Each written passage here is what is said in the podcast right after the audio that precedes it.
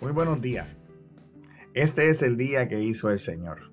Un día para que te goces y para que te alegres en Él. Mi nombre es Rafael Delis y esto es Renovando tu Mentalidad. En el día de hoy te quiero hablar de un tema que lleva por título Trabajando para el jefe. Y la pregunta que nos vamos a hacer hoy es, ¿quién es tu jefe? Tal vez tú has escuchado ese refrán que dice, uno no sabe para quién trabaja. Ese refrán se utiliza para expresar la idea de que a veces cuando nosotros realizamos acciones o trabajamos para alguien o hacemos algo, los resultados o las consecuencias de eso que hacemos pueden ser impredecibles y hasta sorprendentes. Y podrían beneficiar a alguien o algo que nosotros no habíamos anticipado este refrán enfatiza la idea de que las acciones pueden tener consecuencias inesperadas y que no siempre podemos predecir cómo nuestras acciones afectarán a otras personas o a otras situaciones. Sin embargo, aquellos que son llamados hijos de Dios, aquellos que han recibido a Jesucristo como su Salvador, deben saber que trabajamos en todo pensando que trabajamos para Dios. Te invito a que vayas a la carta a los colosenses en el capítulo 3, versículos 23 y 24 de la palabra de Dios. Y allí podrás leer estas palabras. Trabajen de buena gana en todo lo que hagan como si fuera para el Señor y no para la gente. Recuerden que el Señor los recompensará con una herencia y que el amo a quien ustedes sirven es Jesucristo. Y en este capítulo 3 de esta carta a los colosenses, aquí Pablo comienza una sección donde se está enfocando en cómo vivir una vida práctica, cómo los cristianos deben vivir eh, en todo lo que hacen, con un claro entendimiento de que esa vida cristiana práctica se edifica sobre un fundamento y una verdad teológica.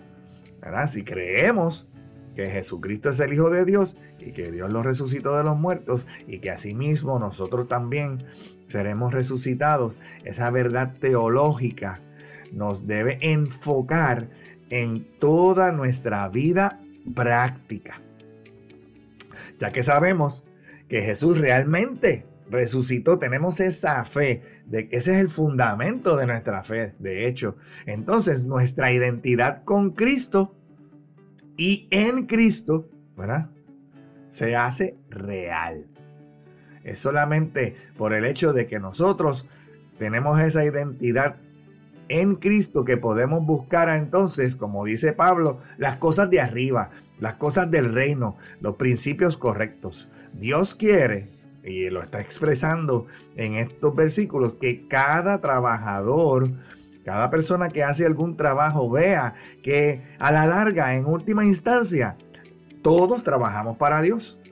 Por lo tanto, nosotros debemos trabajar con un corazón sincero, con respeto a Dios, ese temor a Dios, no temor de tenerle miedo porque nos va a, cortar la cabeza si no hacemos lo que Él dice. Es una reverencia, es un respeto. Es, es, querer agradar a Dios. Y así, con ese agradecimiento y ese, y ese enfoque de trabajar como si fuera para Dios, entonces Dios promete recompensar aquellos que hacen las cosas de esa manera, con ese tipo de corazón.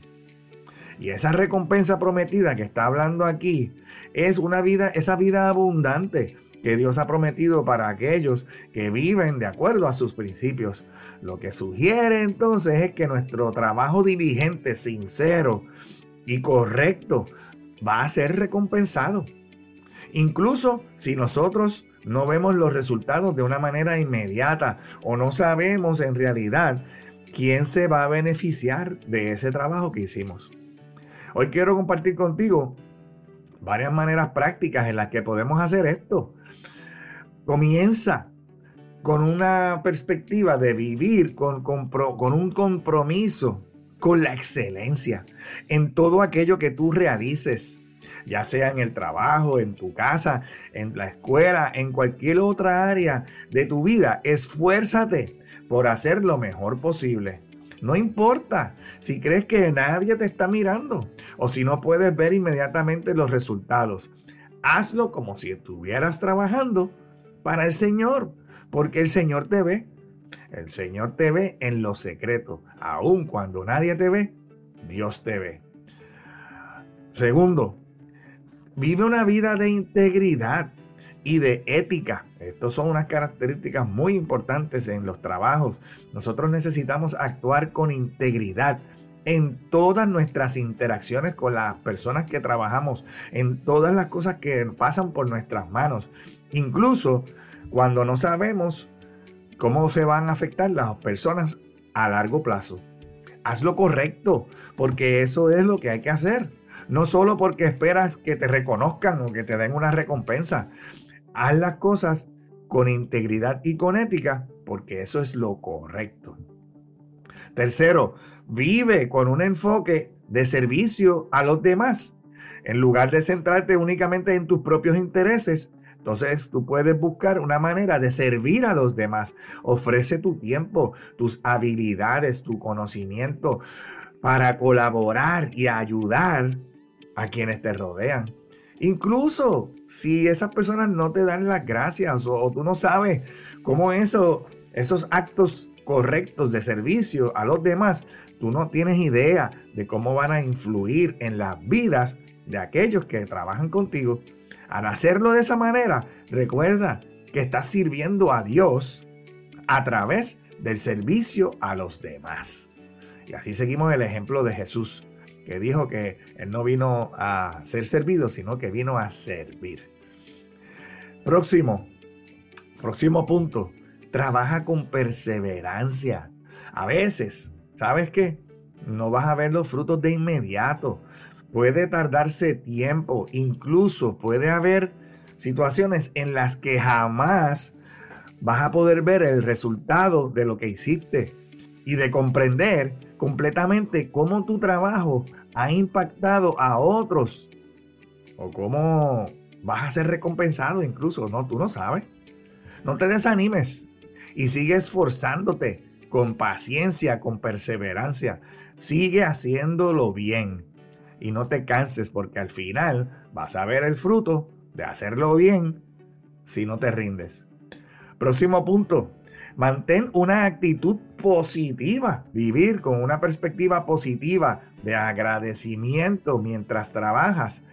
Aunque las circunstancias sean difíciles o desafiantes, recuerda que estás haciendo tu mejor esfuerzo para honrar a Dios en todo lo que haces. Y eso es lo que Dios espera. Dios no espera que tú lo hagas mejor que nadie. Dios lo que está esperando es que tú lo hagas de la mejor manera en que tú lo puedes hacer, con las herramientas que tienes, con los talentos que has obtenido en el lugar donde estás. Y por último, definitivamente necesitamos tener un tiempo de reflexión y de oración. Necesitamos dedicar tiempo para una reflexión diaria en nuestra vida. ¿Qué hicimos en el día de hoy? ¿Cómo lo hicimos? Y eso nos va a ayudar a mantener un enfoque correcto. Y Dios, en esa reflexión, en esa intimidad, cuando nosotros hacemos esa reflexión en nuestro momento de oración, de cómo me comporté en el día de hoy, qué hice bien, qué no hice bien, el Espíritu Santo te va a corregir, te va a hablar y Dios a través de su Espíritu Santo te va a mantener en sintonía con sus propósitos sus propósitos con los tuyos, sus valores con los tuyos, sus acciones con las tuyas. Pero necesitas tener ese tiempo de reflexión diaria para que pienses y, dejes que Dios te revele qué es lo correcto y qué es lo incorrecto. Espero que estos consejos te ayuden a vivir una vida diferente, a hacer la diferencia hacer la diferencia hoy, porque hoy es que vas a poder alcanzar lo que mañana posiblemente nunca podrás alcanzar, porque tal vez mañana no llega. Hoy es el día que hizo el Señor para que te goces y para que te alegres en Él. Que tengas un excelente resto del día y que Jehová te continúe bendiciendo. En el nombre poderoso de Jesús. Amén.